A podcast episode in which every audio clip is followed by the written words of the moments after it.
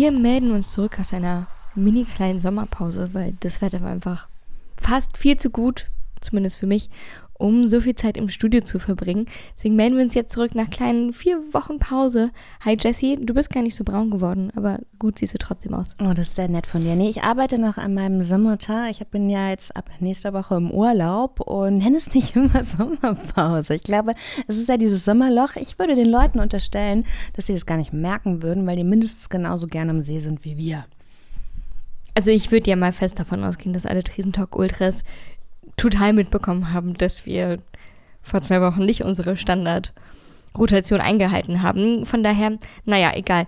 Reden wir doch darüber, worüber wir am häufigsten geredet haben, und zwar über die Fusion. Ja, genau. Also wenn nicht Berghain, dann Fusion. Ich glaube, Fusion, beiden muss es sein. Fusion ist so ein Klassiker in der Sommerzeit ne? und Berghain mhm. dann, wenn es keine Festivals mehr mhm. gibt. Ich glaube, so ja. ist ein bisschen die Verteilung. Ich meine, wir müssen auch ehrlich sein, dass wir die letzten Wochenenden und Wochen nicht so aktiv waren. Lag natürlich auch an unseren eigenen Festivalbesuchen ähm, und die danach Recovery Time, genau. die dann auch mal noch ein bisschen dauert.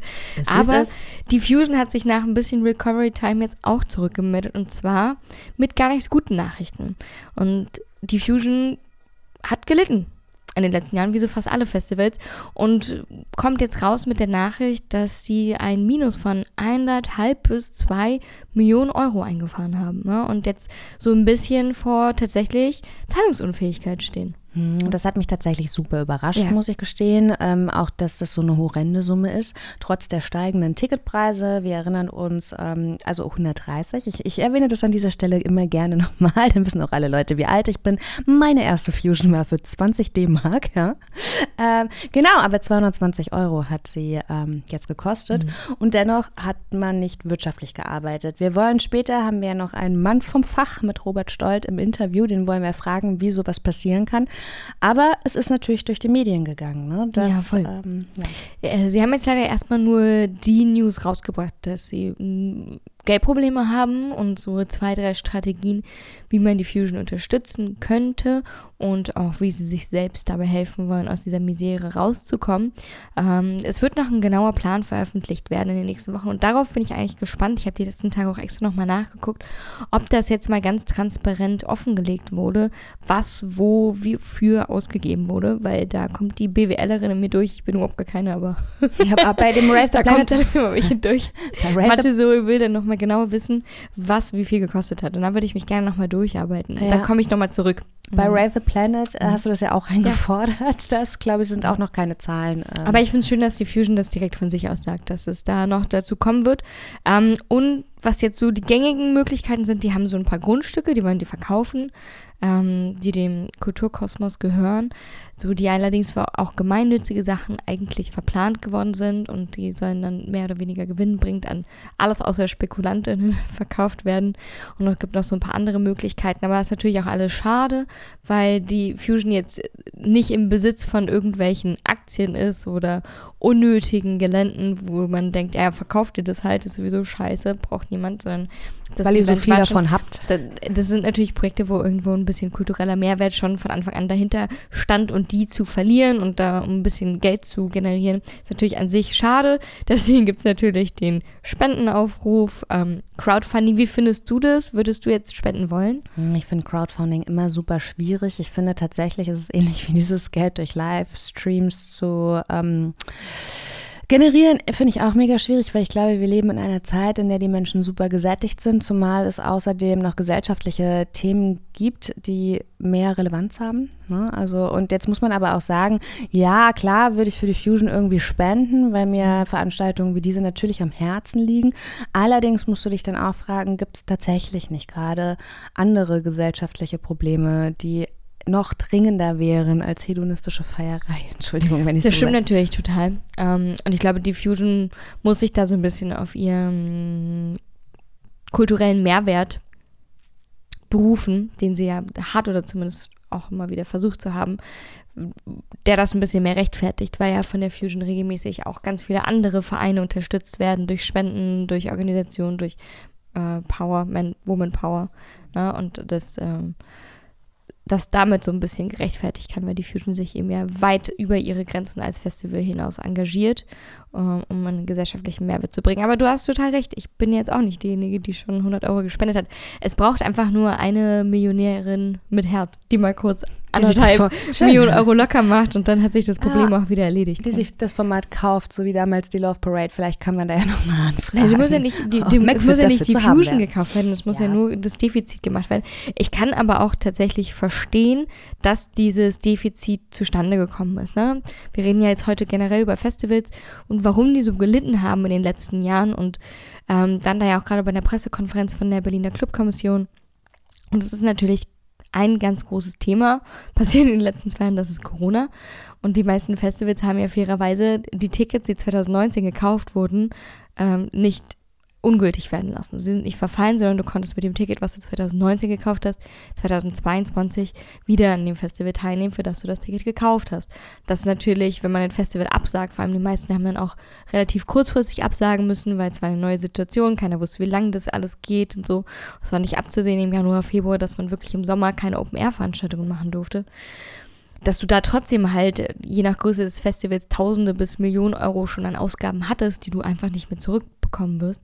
Es, das ist natürlich so. Und dann hast du noch zwei Jahre Leerlauf, trotzdem Produktionsteams, die du bezahlen musst und, und die Infrastruktur weiter erhalten musst, plus dann noch eine Inflation im März 2022, die nochmal 20 Prozent obendrauf schlägt. Ja? Von daher, es wundert mich tatsächlich nicht unbedingt. Hm. Ja, es ist wie du sagst. Ne? Man ähm, hat Veranstaltungen kalkuliert zu einer Zeit und muss sie jetzt durchführen in Zeiten einer Inflation, wo die Kostenkalkulation aus 2019 so auch nicht mehr haltbar ist. Und jetzt scheint aber das Konzept Festival bzw. Live-Konzerte im Moment so oder so nicht aufzugehen. Denn nicht nur die Fusion hat gelitten und sagt, dass sie nicht kostendeckend arbeiten äh, konnten. Und was ich auch super spannend finde, also es gibt ja vermehrt auch Berichte von BetreiberInnen und VeranstalterInnen, egal ob das jetzt Festivals oder Clubnächte, Konzerte sind, die auch nur einen Bruchteil ihrer Tickets verkaufen. Also mhm. es gibt dieses zwei, also diese zwei Phänomene, man hat noch Tickets aus den vergangenen Jahren, aber trotzdem sind die Veranstaltungen irgendwie leer. Speziell die Live-Musikbranche ist von abgesagten Tourneen, fehlendem Publikum, weiß ich nicht, enormen finanziellen Einbußen mhm. und eben der Bedrohung ihrer Existenz betroffen. Die FAZ, die hat da ja tatsächlich drüber berichtet mhm. und du hast es eben auch schon angedeutet beim äh, Presserundgang der Clubkommission Diskussion wurde es ebenfalls ähm, ja. angesprochen, dass eben die Kulturlandschaft noch viele Jahre brauchen wird, bevor sie wieder zum Normalbetrieb mhm. zurückkehren kann. Ich habe es tatsächlich bei den letzten Festivals, auf denen ich war, auch gemerkt. Ne? Ähm, jeder, der geguckt hat, wo ich unterwegs war auf unserem Insta oder auf meinem persönlichen, äh, weiß, wo ich unterwegs war. Ich will jetzt keine Namen nennen, aber es ist mir da auf jeden Fall in einigen Ecken und Enden aufgefallen, dass dort eindeutig Geld fehlt. So, das merkt man an fehlender Deko, an, an fehlendem Personal, wenn mega unterbesetzt gearbeitet wird. Ne? Und das einfach an vielen Ecken und Enden. Auf den meisten Festivals, ähm, auf denen ich dieses Jahr war, war ich schon davor. Das heißt, ich habe da einen ganz guten Vergleichswert. Ähm, und teilweise sind das auch Festivals, die normalerweise gerne ein bisschen in Anführungszeichen protzen, wo mal alles sehr korrekt und ähm, schön gemacht wird, wo es dieses Mal einfach nicht ganz so schön war, wo ich gemerkt habe, so, hm, okay, hier hat sich niemand mehr darum bemüht, aufzuräumen, Deko zu machen, etc. Da habe ich einfach gemerkt, dass es fehlt am Geld oder beim Meld, die super auf lokales Booking gesetzt haben. Ne? Das ist natürlich, lässt sich sehr gut verkaufen als green und nachhaltig und lokal. Ist bestimmt auch ein wichtiger Faktor, aber es ist natürlich auch ein günstigeres Booking. Mhm. Ja? Ja, jetzt wollen wir darüber natürlich auch später mit Robert äh, Stolt eben sprechen. Er ist ja Veranstalter der Fachmesse Future Festival und Organisator auch des Tag am Meer Festivals. Also wenn es jemand wissen muss, wenn uns jemand Antwort auf Fragen geben kann, dann natürlich er. Aber du hast es schon angedeutet, es ist auch nicht so ein Festival-spezifisches Problem, sondern es ähm, betrifft dich ja auch in Clubs. Du hattest da ja schon mal, weiß ich nicht, drüber berichtet, ihr musstet eure Getränkepreise erhöhen und auch eure Veranstaltungspreise, ähm, also Eintrittspreise ganz klassisch erzähl doch da nochmal, was da passiert ist. Ich finde, das Feiern hat sich extrem verändert in den letzten zwei Jahren. Aus meinem persönlichen Empfinden, wenn ich selber unterwegs bin und auch mal aus meinem Arbeitsumfeld. Also das fängt an bei dem Personalmangel, ähm, dass man so extrem kämpfen muss, um Menschen einzustellen. Aber auch wie sich zum Beispiel das Vorverkauf Verhalten verändert hat. Das gab es früher gar nicht. Also zu, zu meiner Zeit in Anführungszeichen, beziehungsweise vor zwei Jahren, konntest du ganz selten für Veranstaltungen Vorverkauf Tickets kaufen. Oder zumindest war es auch einfach nicht so gang und gäbe. Ich habe das nie gemacht. Mir wäre auch tatsächlich nie der Gedanke gekommen, mich abends hinzusetzen, wenn ich mit meinen Freunden schon mal am Vortrinken bin, dann so, ja, okay, dann kaufen wir jetzt alle schon mal Tickets. Aber es ist eigentlich mega smart. Ich gehe ja gerne ins Badeschiff, also eigentlich wirklich nur zum Baden. Die verkaufen ja auch Zeitfenster-Tickets und dann ist es eigentlich auch fast egal, wenn du 30 Prozent No-Show hast, weil du hast die Einnahmen ja erstmal schon. Genau, das ist der Grund, warum es natürlich über Corona zu diesem Vorverkauf Ticketsystem kam, weil viele VeranstalterInnen irgendwie so ein bisschen finanzielle Einnahmen gebraucht haben, auch schon bevor die Veranstaltung stattgefunden hat, um Bookingkosten wieder zu decken, weil die Rücklagen natürlich nicht mehr da waren und weil du eben so im Falle einer Veranstaltung die nicht so Bombe lief, einfach eine, eine bisschen größere Sicherheit hast. Allerdings sind die Ticketpreise auch einfach extrem in die Höhe gegangen. Also heute, wenn ich mich jetzt auf Resident Advisor oder auf den gängigen Plattformen rumtreibe, finde ich da kaum Tickets, außer ich habe Glück und kriege irgendein Early Bird Ticket ab für unter 15 Euro. So. Und dann zahlst du 15 Euro nur für den Eintritt in der Abendkasse, vielleicht 20 und für den Long Drink nochmal 10. Das heißt, du hast eigentlich schon 25 bis 30 Euro mindestens ausgegeben und bist wahrscheinlich erstmal eine Stunde da. Ja? Und das ist, also das ist was, was, wo ich mich frage, wie lang kann man das noch ausreizen? Und wie häufig gehen dann Menschen noch feiern, wenn das ungefähr der Betrag ist, mit dem man rechnen muss. Also ich kann und möchte mir das auch einfach nicht leisten. So mit, normalerweise ein Wochenende in Berlin geht ja nicht nur ein Abend. Ja, ja, genau. Du gehst Freitag los, kommst Sonntag zurück. Von mir ist es auch nur ein Abend. Und dann gehst du ja durch zwei bis drei Clubs. Und man, man läuft ja ein bisschen durch die Stadt oder hat Lust darauf und das kann ich mir, glaube ich, bald nicht mehr leisten. Ja, ich wollte gerade sagen, also ich denke, das können sich die wenigsten leisten. Jetzt wird sowieso dann, glaube ich, erstmal Gas- und äh, Stromrechnungen dann Priorität haben. Aber ähm, ganz abgesehen von den steigenden Kosten für, also Betriebskosten und natürlich auch Personalkosten, blickt die Clubkommission äh, sowieso mit Sorge auf den kommenden Herbst und den Winter. Denn neben der Inflation erschweren natürlich auch die kommenden Corona-Maßnahmen den Clubbetrieb. Hm? Im Rahmen der Neufassung des Infektionsschutzgesetzes, das jetzt ab ähm, dem 23 20. September verabschiedet wird und dann auch ab dem 1. Oktober in Kraft treten soll, steht ja wieder ähm, die Maskenpflicht einfach zur Debatte. Und die CC oder die Clubkommission, äh, Clubkommission spricht sich ja schon seit einiger Zeit ganz deutlich für eine PCR-Testung aus, denn sie ist der Meinung, dass das mit Masken eben so nicht klappen wird. Sie haben gesagt, äh, Masken im Innenraum, das ist ähm, utopisch, weil die meisten halten sich einfach nicht dran. Es ist egal, wie ähm, rigoros man das kontrolliert wird. Und wenn dann Super-Spreader-Events ähm, aufgrund dessen veranstaltet werden, dann sind die Clubbetreibenden die Schuld, obwohl die immer schon gesagt haben, dass sie sich viel sicherer fühlen würden, wenn getestet wird.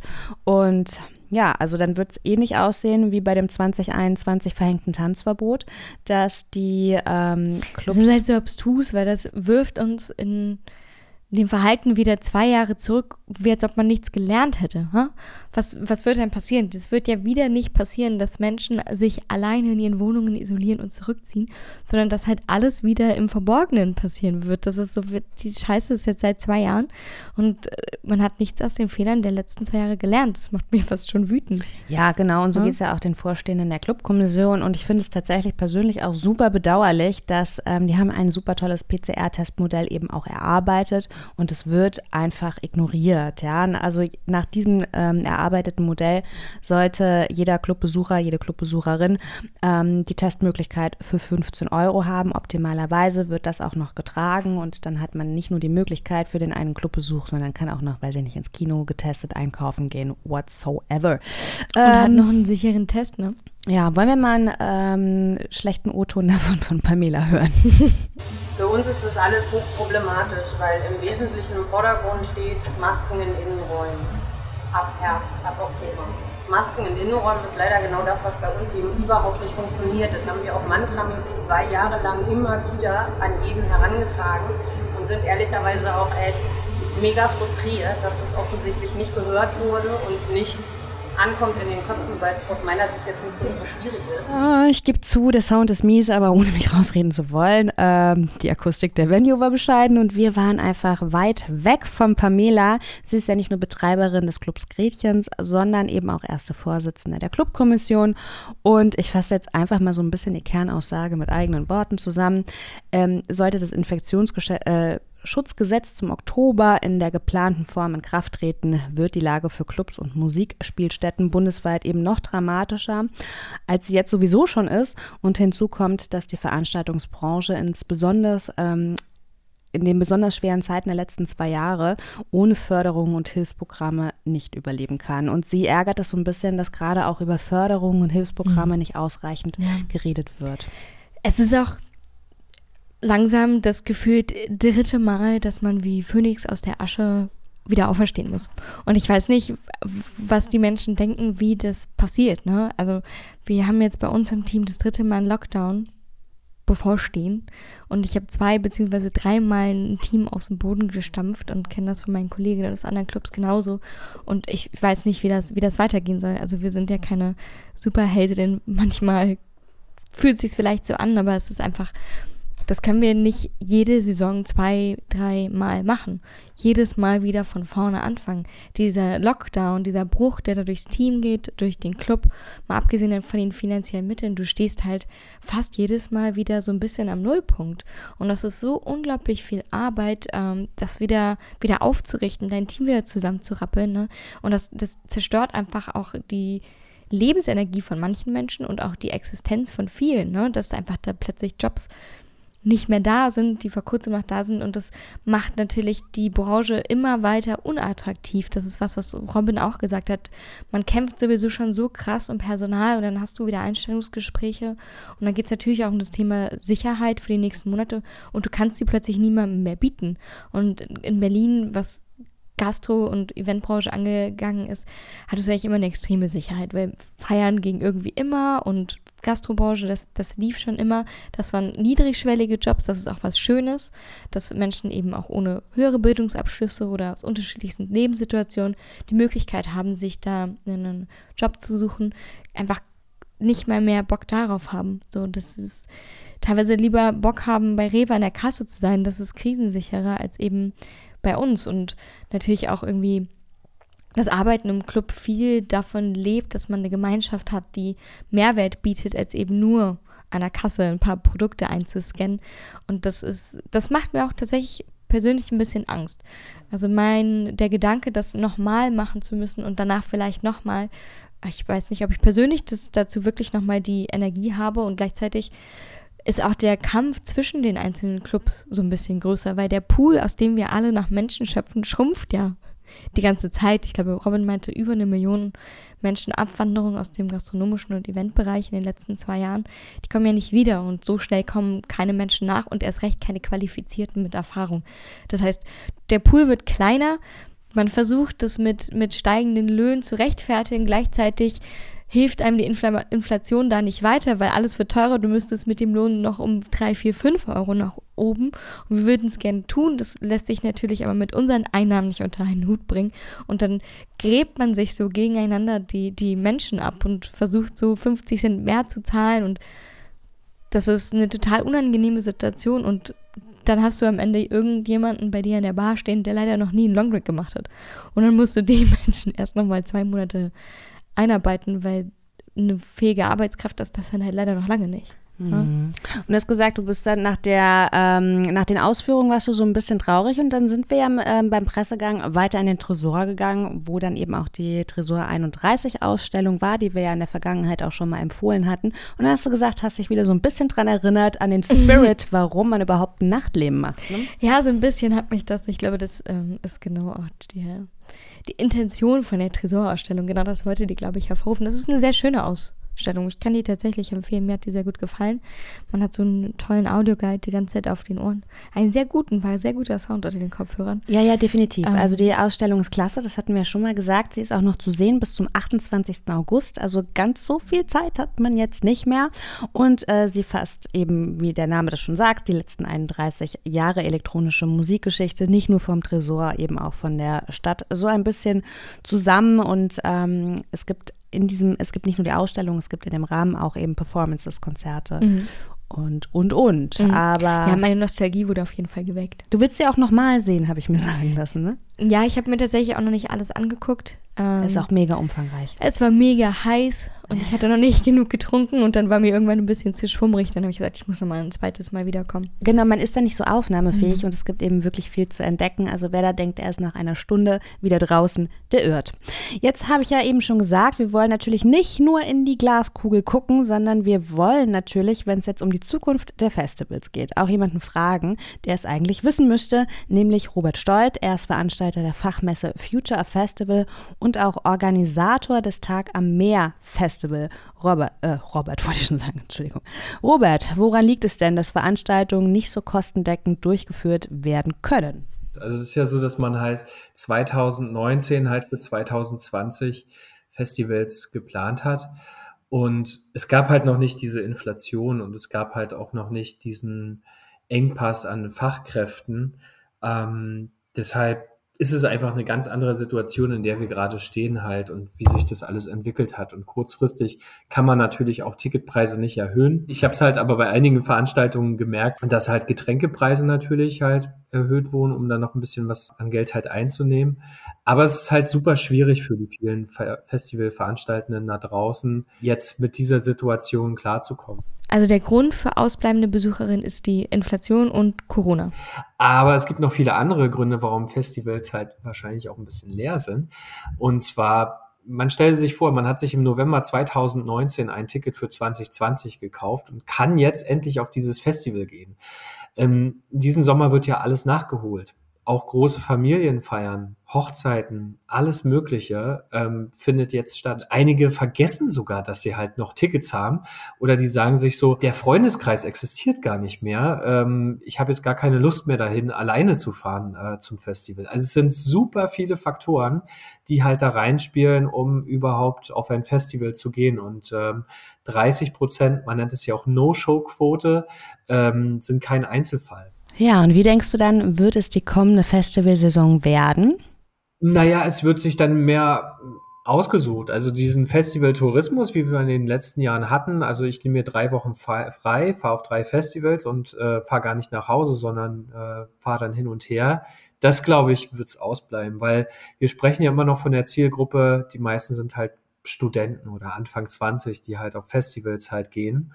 Und äh, deren Budget ist einfach mal begrenzt. Und äh, selbst alternative Festivals, wenn die einen Ticketpreis von 150, 180 Euro haben, dann natürlich auch noch die Getränkepreise, man sucht sich das dann schon wirklich aus und, äh, und entscheidet dann, ja, wo passt das Line-up, wo gehe ich hin, äh, kann ich den Act halt nur einmal sehen in diesem Jahr.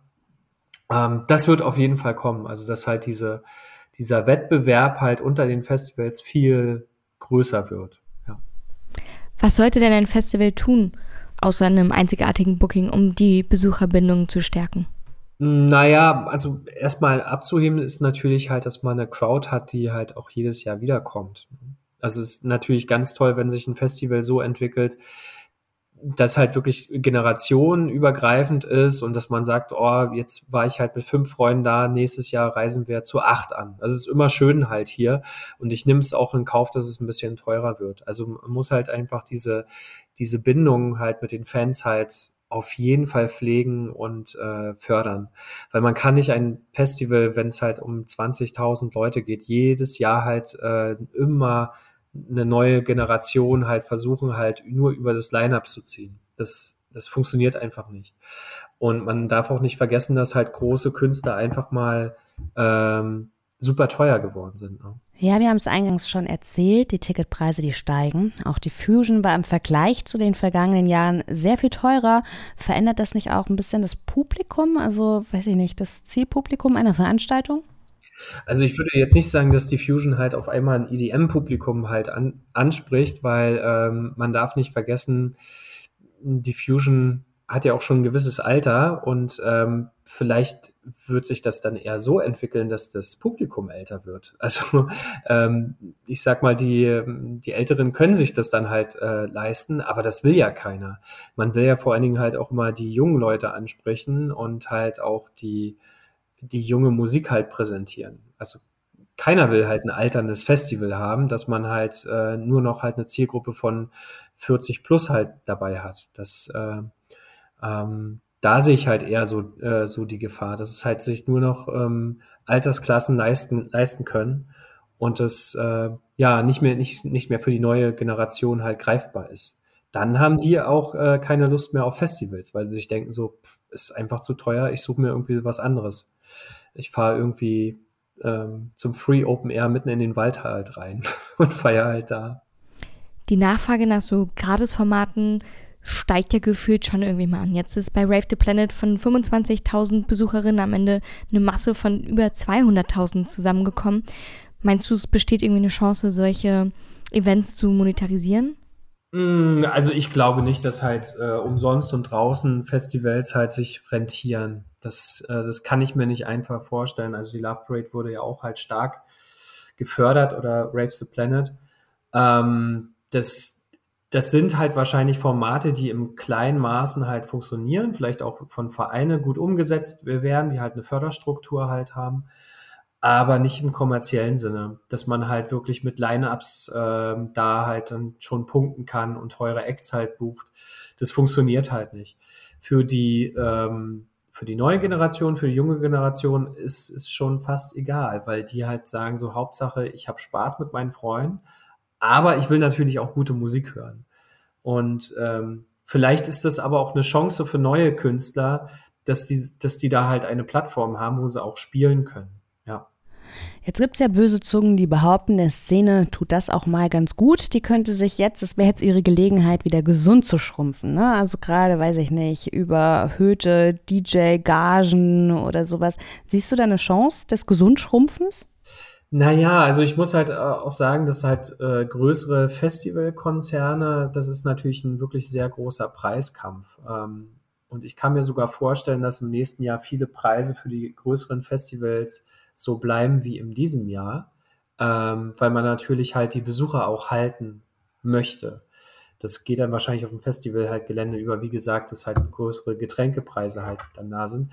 Aber die kleineren Festivals sind davon abhängig, dass sie halt auch schon früh Umsatz machen und auch äh, einfach ja ihre ganzen Kosten halt rein, also die müssen einfach irgendwie bezahlt werden. Ich kann mir vorstellen, dass eher Festivals in der Größenordnung von 20.000, 15.000 Leuten halt eher schrumpfen werden.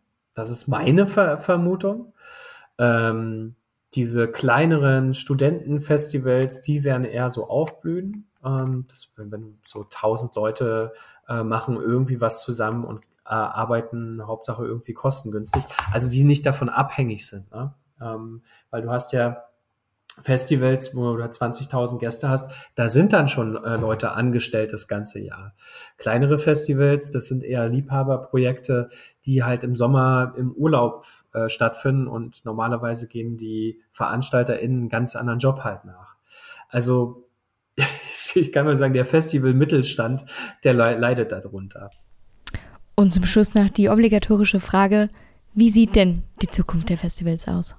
Ja, also für mich ist äh, vor allen Dingen in den nächsten Jahren, dass es halt ganz, es muss einfach ein großes Miteinander geben. Ähm, es hat ja auch schon ganz gut funktioniert, dass sich halt äh, Festivals zusammengeschlossen haben und halt äh, versucht haben, eine Stimme in Richtung äh, Politik zu geben, dass halt äh, das halt darf nicht verloren gehen. Also wir haben natürlich jetzt äh, ist es so, der Wettbewerb wird nächstes Jahr halt auch sehr groß sein, so, weil der Ticketverkauf startet einfach komplett neu, so ab, ab September und dann sucht man sich das halt schon au, ähm, aus, wo man hingeht. Aber wie gesagt, also man muss halt diese starke Stimme einfach beibehalten und sagen halt, Festivals sind einfach mal äh, oder ja, die Musikindustrie ein ganz wichtiger Wirtschaftszweig halt in Deutschland. Und außerdem, also Future Festivals beschäftigt sich natürlich mit Neuerungen. Ähm, es können halt nicht Sachen ein, äh, einfach so weggestrichen werden. Also äh, wir beschäftigen uns natürlich mit Wasserstoffgeneratoren auf Festivals oder wie gesagt halt äh, nachhaltiger Merch. Sowas, da muss immer die Fahne halt einfach hochgehalten äh, werden, dass halt auch Festivals ja Pilotprojekte sind für, äh, für Unternehmen. Ich finde, wir müssen jetzt zum Abschluss kommt noch mal richtig Kapitalismuskritik. Wir müssen uns Gedanken machen, äh, wo man als Gesellschaft hin will. Das bezieht sich auf Festivals und auf die gesamte Kulturbranche. Ne? Robert hat es gesagt, große Festivals kommen da irgendwie halbwegs gut über die Runden. Das sind natürlich die kommerziellen, die leben von Werbepartnerschaften etc. Und alle, die diesen Weg nicht gehen wollen, die kommen in den nächsten Jahren wahrscheinlich immer mehr unter die Räder. Das Puls muss, musste abgesagt werden, das Puls-Festival, weil zu wenig Sicherheitspersonal da war. Ne? Das ist kein so großes Festival direkt am, am ersten Tag. Und das, dieses Problem bezieht sich auf unsere gesamte Feierszene. Wir haben es mit den Tickets angesprochen. Wir müssen irgendwie anerkennen, dass Feiern an sich und Festival gehen an sich schon ein Mega-Privileg ist. Ne? Selbst günstige, in Anführungszeichen, Ticketpreise von noch 130, wie für die Fusion vor drei Jahren, sind für viele, viele Menschen natürlich überhaupt gar nicht günstig. Da kommt noch Anreise, Abreise, Verpflegung etc. obendrauf. Und Ticketpreise bei über 220 Euro bieten einfach keine Teilhabe. Weggehen für über 50 Euro pro, Arbeiten, pro, pro Abend bieten keine allgemeingültige Teilhabe. Und gerade die Clubwelt und die Feierwelt, die sich so auf ihre Inklusivität beruft und sagt, wir wollen hier für alle eine Niedrigschwelligkeit schaffen, muss sich da wirklich Gedanken machen, wie das in Zukunft sein soll. Weil ich finde, kulturelle Teilhabe ist irgendwie auch so ein, so ein Menschenrecht.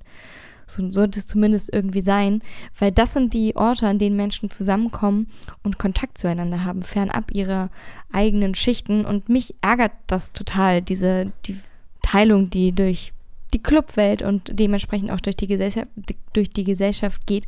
Und das ist halt schon irgendwie klassizistisch. Ne? Mhm. Und am Ende ist Festival ist ein Festival auch überhaupt nicht umweltfreundlich. Festival auch überhaupt nicht das kommt auch noch um drauf. Das ist richtig. Einen Gedanken noch, ganz kurz. Ich möchte das nicht und ich möchte dich nicht unterbrechen. Aber was ich auch sehr spannend fand, und da sind wir ja, das teilt ja auch so ein bisschen die Idee deiner Konsumkritik, mhm. was ähm, Robert auch gesagt hat, ist, dass das ein Ende haben wird, dieser Festivaltourismus. Dass man mhm. eben nicht mehr sagt, ich fahre jetzt auf die Fusion, danach fahre ich auf, äh, keine Ahnung, dann du machst irgendwie im Sommer sechs Festivals, mhm. muss es auch nicht sein. Das ist genauso bewusster Konsum. Du überlegst dir dann vielleicht das ist, das ist richtig, das ist wahr. Es dann aber natürlich auch, es soll ja eigentlich zu der Durchmischung von Klassen kommen an diesen Orten und auf diesen Festivals. Und es gibt einfach per se, und das muss man ganz klar sagen, eine Klasse von Menschen aus dem Niedriglohnsektor, aus dem ALG-Bereich, die haben einfach überhaupt gar keine Chance, da teilzunehmen. Die waren wahrscheinlich in ihrem Leben noch nie auf einem Festival. Während wir uns beschweren, dass wir uns das Ticket für die Fusion jetzt wirklich nur noch gerade noch so leisten können, haben die sich noch teilweise nie leisten können. Es ist mir nur wichtig, dass man das manchmal auch wieder so ein bisschen sieht, gerade wenn wir eben in unserer alternativen linken Bubble immer gerne davon, davon sprechen, wie durch wir das alles finden, auch mal feststellen, dass wir eigentlich schon super privilegiert waren, überhaupt Teil davon sein zu dürfen. Ne? Ich habe eigentlich gedacht, du schwenkst jetzt aus und sagst, gut, das Festival ist nicht mehr anstelle, äh, weil sie sind auch schlecht für die Umwelt. Aber sie sind schlecht für die Umwelt. Ja? Sie sind schlecht für die Umwelt. Äh, das Glastonbury Festival, da wurden 2019 die, die, ähm, das Wasser flussabwärts getestet und die MDMA-Konzentration lag, oh Wunder, um 140 Mal höher Konzentration als normalerweise. Und das hat natürlich auch ähm, Einwirkungen auf die Flora und Fauna in der Umgebung. Und generell ist ein Festival natürlich selten umweltfreundlich. Da wird eine quasi Kleinstadt ohne Infrastruktur aus dem Boden gestampft. Und wir wollen natürlich alle unseren Luxus auf dem Acker haben. Wir wollen unsere Wassertoiletten, wir wollen unseren Strom, wir wollen unsere Drinks. Wir wollen dann nicht nur mit einer Flasche Wasser und einem Stück Brot auf dem Boden sitzen. Und das kostet natürlich unglaublich viel Ressourcen. Da muss Strom organisiert werden, da sind da riesige Dieselgeneratoren. Das schluckt natürlich extrem viel. Von daher ist es vielleicht nicht so schlecht, wenn wir alle auf ein, zwei Festival weniger gehen. Genau. Und wer vielleicht darüber nachdenken möchte, seine Veranstaltung nachhaltiger zu organisieren, der ist bei Robert ja auch an der richtigen Adresse. Denn ähm, bei der, auf dem Zukunft of Festival, Future of Festival, da ähm, wird mhm. man halt auch unterrichtet über ganz viele alternative Betriebsmöglichkeiten. Mhm. Jetzt kommen wir trotzdem zur Veranstaltung, auch wenn sie nicht immer den perfekten CO2-Abdruck haben. Ich empfehle deswegen lokale Veranstaltungen. Das Tresorfestival bleibt einfach meine Empfehlung. Ich bis Ende August. Bis Ich- zum 28. August geht es nämlich noch. möchte einfach nur dieses Festival jetzt empfehlen, um es zu gendern. Bucht der TräumerInnen Findet auch noch statt. am Helenensee. Ja, okay. Also, das war's. Mehr geben wir nicht mit an die Hand. Nö. Das Wetter ist sowieso nicht so Bombe, von daher bleib drinnen. Bleib zu Hause und lest dein Buch.